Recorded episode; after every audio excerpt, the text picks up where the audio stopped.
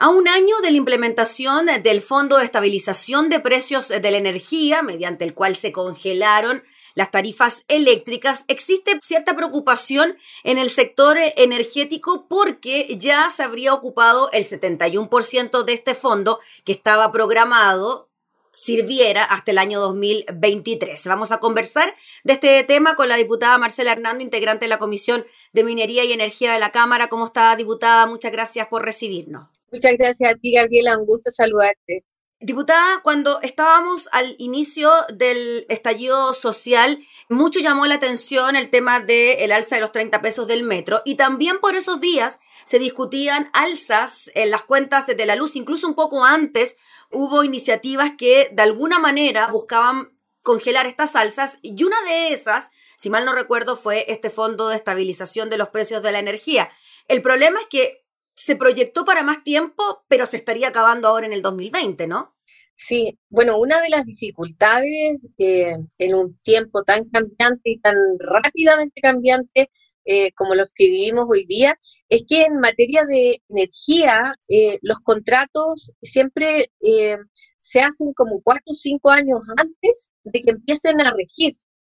Y eso es porque las empresas necesitan hacer inversiones o eh, comprar equipos o etcétera. Y eso hace entonces que nosotros íbamos este año a sufrir un alza importante de la, de la tarifa eléctrica porque eh, entraban en vigencia unos contratos que se hicieron eh, antes de la era Pacheco. Recordemos que Pacheco dijo, este, como ministro de Energía, dijo, eh, o, se hizo famoso porque logró disminuir las tarifas. El tema es que nosotros no vivimos de inmediato ese efecto.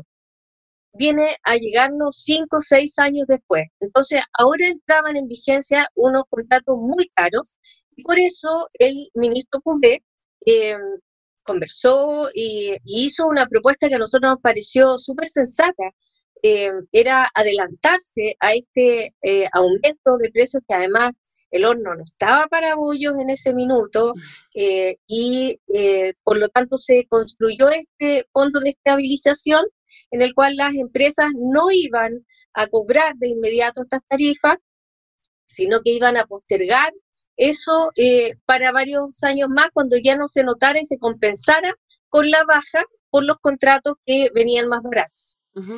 Y em, lamentablemente ese fondo que se construyó tiene un monto y ese tenía que durar hasta el 2023. Ahora, eh, la situación internacional ha sido tan complicada y entiendo que la principal razón sería, pero no sería la única, que el precio del dólar es el que ha afectado gravemente esto, de tal manera que el fondo, que tenía que durar eh, varios años, eh, ya se gastó en un 71% y por lo tanto, ah, si seguimos como vamos, eh, ya se va a acabar en los primeros meses del próximo año. Mm. Diputada Marcela Hernando, ¿y este fondo del que estamos hablando se habría generado a través de recursos de la Comisión Nacional de Energía, salieron de Hacienda, ¿cómo se habría concretado? Son compensaciones de traslado de precios de futuro a hoy día. Perfecto, o sea, es un, fondo momentáneo de alguna manera, una especie de préstamo, por decirlo así. Mm, por decirlo de, alguna manera, pero mm. yo creo que es bien importante algo que tú dijiste cuando empezamos a conversar a propósito de qué ha pasado como desapercibido, porque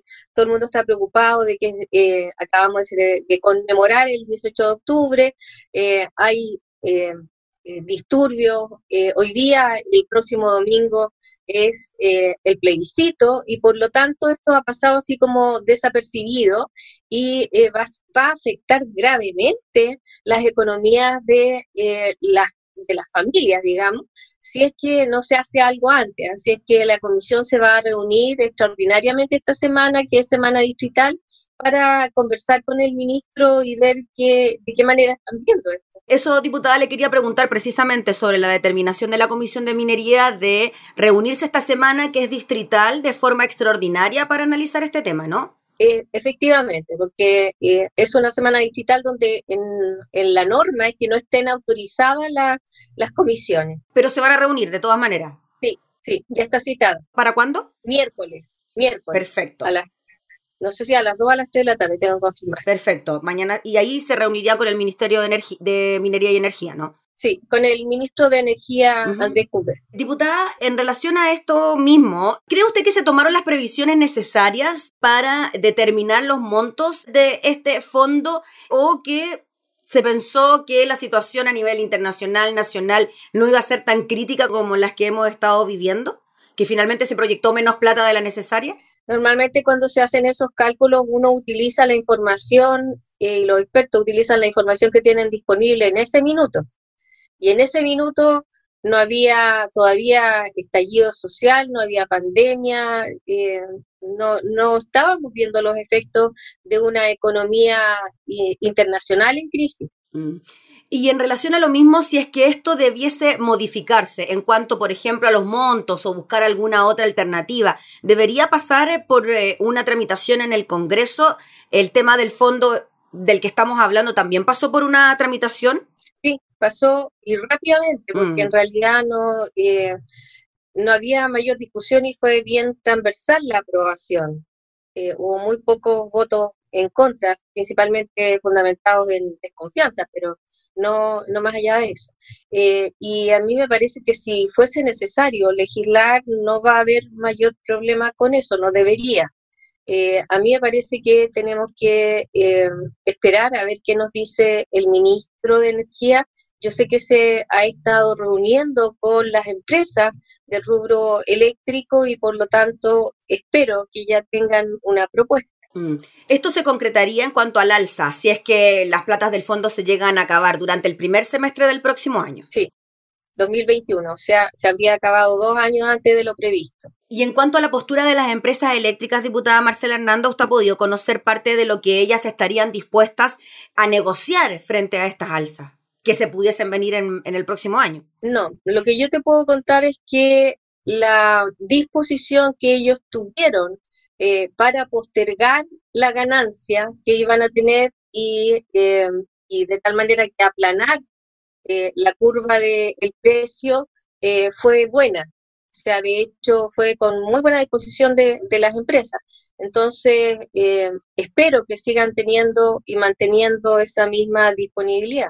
Diputada, ¿y esto se relaciona de alguna manera con la ley de servicios básicos que se aprobó este año en medio de la pandemia? Yo creo que se relaciona con eso y también con otras cosas que estamos tramitando, como la, eh, estamos hablando de portabilidad eléctrica en este minuto. Y también influye porque eso, eh, hay algunas empresas generadoras, eh, sobre todo las más nuevas, las que incorporan tecnología limpia, por por decirlo, y ellos eh, han hecho inversiones que esperan en algún momento recuperar y obviamente si los clientes van a tener la posibilidad de irse y venir eh, cuando quieran, eh, ya están con algunos temores. Entonces, mm. obvio que todo está relacionado. Eso, bien importante lo que usted menciona, diputada Marcela Hernando, lo de la portabilidad eléctrica. En términos concretos, eso significa que yo no voy a estar obligada a tener una compañía que me provea luz en mi hogar, sino que voy a tener la posibilidad de cambiarme de compañía, no voy a estar amarrada a una en particular. Exactamente, vas a poder elegir eh, de acuerdo al precio porque eh, la portabilidad lo que hace es que toda la infraestructura es común, digamos, entonces todos la pueden usar, entonces ya no hay este eh, monopolio, digamos, de utilización y por lo tanto no estás amarrado a una sola empresa en tu sector. Y eso, diputada, si nos puede comentar en qué está avanzando en la comisión, en qué trámite está. Estamos partiendo, estamos partiendo yo te diría que hemos escuchado las presentaciones del ministerio eh, y de algunos eh, gremios, digamos, de empresas eléctricas generadoras eh, pero tenemos que escuchar a los consumidores y así a una serie de otros expertos académicos. Todavía estamos en esa etapa. Muy bien, pues diputada, le agradecemos enormemente por el contacto y estaremos atentos entonces a la sesión del miércoles de la comisión para ver eh, qué dice el gobierno y el Ministerio de Energía sobre este tema. Muchas gracias, Gabriela, que estés bien. Gracias, que esté muy bien. Adiós. Era la diputada Marcela Hernando manifestando su preocupación eh, por lo que podría acontecer en los próximos meses, el fin del Fondo de Estabilización del Precio de las Energías.